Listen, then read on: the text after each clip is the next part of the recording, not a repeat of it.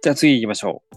はい、8番です。えー占いや心霊術、読心術などで犯罪の真相を告げてはならない。これも、まあ、さっきのやつと一緒かな。ノックさんと一緒ですね。うん。あなたの心が分かりました。あの、超能力とか、そう、オカルトを使い出すと、もう推理の一何でも何でもあり SF ですね何もうん SF SF で。うん。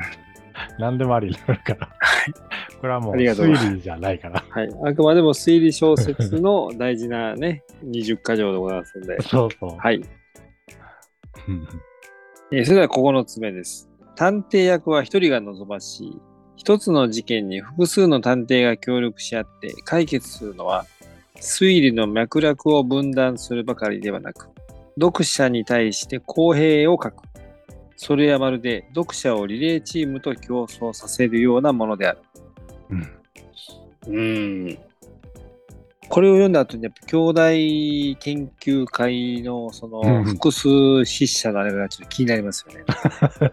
そうね。でリレーで引っ張ってくれ くれてるのかと。うん。そう。これもまあ、あの、散らかっちゃうっていうことが言いたいんだと思うんだけど、うん。ただまあ、割と、こう、現代の推理小説だと、こう、有名な探偵役、もう主役を張るような探偵を複数組み合わせて、なんかそれが余計面白いみたいな小説もあったりするから、まあこれもちょっと一昔前のルールというか、必ずしもこの限りではないっていうところあるけど、やっぱりまあ、目線がいっぱいあちこち行くと、ちょっとね、集中しづらいから、うん。まあ、基本は一人がいいんだろうね、やっぱり。まあそうですよね。なんか場面が変わった時の二人称目ぐらいですかね。ああ、そうそう、あ、そう、ん場面変わるときも、なんか、おもそれで面白いやつもあるんだけど、うん。もどかしくなるときもあるから、その人のだけな、そうそうまた、みたい読みたいな。また思いの中に入ってたうん、そうそう。入り直して、うんまたしばらくそう読んでいく。別の人に共有するみたいな。あそうそう。そこが、あの、楽しい時もあれば、うん。流行る気持ちが駆り立てられるみたいな時もあるから、うん。まあ、これもベースのルールの一つなのかな。では10番目いきます。犯人は物語の中で重要な役を演ずる人物でなくてはならない。最後の章でひょっこり登場した人物に罪を着せるのは、その作者の無能を告白するようなものである。ひょっこりというね、この日本語はですね。ひょっこり。ひそうね。この役はね。ょっこり犯。うん。まさにひょっこり犯人。これも、ノックスの10回とか今までのやつうん。をこう踏襲したようなルールの一つだけど、うんうんうんそうずっと付き合ってきて、その物語にね。で、最後の最後に、例えば、などっかのスーパーの登場してきてもないアルバイトの店員？でしたとか、それこんにちははなんか、そう、急にね、たまたま通りましたね。最後の10ページ目に登場して、僕でしたってやられても、それ、どうも推理のしようもないし、まあ出てきてないし、そうですよねうん作家さんもあの手この手で、うん。えー驚く小説書けないかなって模索した時代が、まあ今もだけど、きっといっぱいあったと思うんだけど、うんうん禁じ手すぎて、あの、集中しだったみたいうん。禁じてすぎ ます。な。うん。だもうあの、驚きとか大どんでん返しじゃなくて、うん。ちょっと違う意味での、まあ、ドン引きというか、お、そっちの驚き。えーみたいなルールを逸脱しすぎた。えー、えー、みたいな。それ違う驚きなので。金返せみたいな。途中まで良かったのに、みたいな。うん、ね。うん。それでは、11番目です。早くの使用人等を犯人にするのは容易な解決策である。その程度の人物が犯す犯罪なら、わざわざ本に書くほどのことではない。うん。これもさっきのやつと一緒かな。うん、ですね。表現がいいですね。わざわざ本に書くほどのことではない。書かなくていいよと。本にしなくていいよと。この言葉遣いがやっぱこの、あれですねバンダインさんのあの、このうん素晴らしいその表現力ですね。このうん、死体が必要とかね、なんかその、わざわざ本に書かなくていいみたいこれもうだいぶ嫌だったんだろうね、これ。な。作作者のその人格というか、なんかその そうそう。作相までを否定するっていう。それを否定していく。頭から叩く。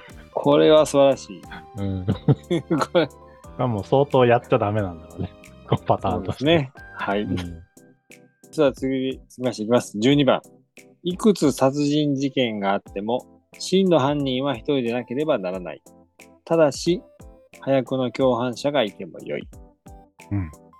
うん。これも、でも、まあ、現代だと、複数いてもおかしくないのかな。これなんか、あなたの番ですとか、まさにこんな感じですよね。ああ、かな。うん。ああ、れ見た。見た見た。だから、こう、秋元先生はこれを、このバンダインの10足を見て、あえてなんかその、逆を言ってんじゃないかな。あ、そうそう。えっとね、こうのん。10足、20足をうん。あえて外しに来るっていう、それで遊ぶっていう、ますよねうん。あの、ねわざとやってるやつもあるから、うん。それで、なんかこの、このルールが余計に面白いというか、際立つというか、これがあるおかげで、あ、そうそう。結局死体がなかったっていう、なんかさ推理小説読んでみたい。うん。全員生きてましたみたいな。そうそう。本当はね。そう、えっと、このルールを裏切るうん。っていう面白さというか楽しさもあるから、まああるんでしょうね、多分うね。ん。ピュアな読者側の思いですよね。う。うんん。あ、そこれはね、12個。うん。そうそうそうそやっぱこれもさっきのやつと似てるのかな。あの散らかっちゃうう。から、いっうんはい。ぱいいっぱいの人が犯人でした だからね、ああなたの番番ですはあの、意外に自分の中では回収しきれてません、いっぱい。ああ、そ うそう。あのそうそう、あの、酔っ払って見てたっていうのもあるんですけど、うん。あんまりちょっと、なんか全部がつながってちゃんと殺人の順序を理解できたかというと、うん。ダメでした。うん、一人の方が良かったのかな？もしかしたら。じゃあ、あの方が、あの、うんちょっと私みたいな人には分かりやすいさあ、そうね。あと、のかもしれ分かないですね。りにくくなるよね。あのいや、そうそうそう。あまりあまりにもね、ちょっとどね。どうなってそうなったのそうそうそうそう。ちょっとそんな感じですかね。うんなので、えー少しでも分かりやすくあのお楽しみいただきたいっていう。お願いしますって感じです。はい。うんじゃあ次は13番いきます。えー冒険小説やスパイ小説なら構わないが、探偵小説では秘密結社やマフィアなどの組織に属する人物を犯人にしてはいけない。彼らは非合法的な組織の保護を受けられるので、アンフェアである。うん。これも、まあ、簡単に言うと、犯人が犯罪組織、そもそも悪い人、それはもう悪い人でしょっていう。あと、その合法的じゃない方法でかばえるとしたら、それもちょっとこう推理しづらくなっていくから、そうですね、そうですね。うん。最初から悪くて法律無視していいんなら、そう枠組みが結構はみ出ることになるから,、だからちょっとやめとこうよっていう話かな。はいはいはいはい。ただまあ近現代はねあのスパイ小説とか冒険小説うんもちろん大人気だから、なんかそれは別に構わないよっていう風にしてるのはまあその部分もあるのかなスパイ小説だったらいいよっていう、はいはい。ねまあまあ、いっぱい変装、変身しますからね。うん、うん。登場人物じゃないや犯人が一般の人みたいなふりしといて、実は非合法で法律無視してよかったんですはこれも推理できなくなっちゃうから、なるほど。それでは続きまして、14番です。殺人の方法とそれを探偵する手段は合理的で、しかも科学的であること。空想科学的であってはいけない。例えば毒殺の場合なら未知の毒物を使ってはいけない。これも今まであったやつと一緒かな。SF になるっていう話よね。まあ、鳥かぶとでぜひお願いします。そう、わかりやすいやつね。誰でも知ってる。じゃなかったら、ので、そう謎の薬物使われると、推理のしようも何もないから、うんうんうんこれはあの空想科学であってはいけないっていう。うん。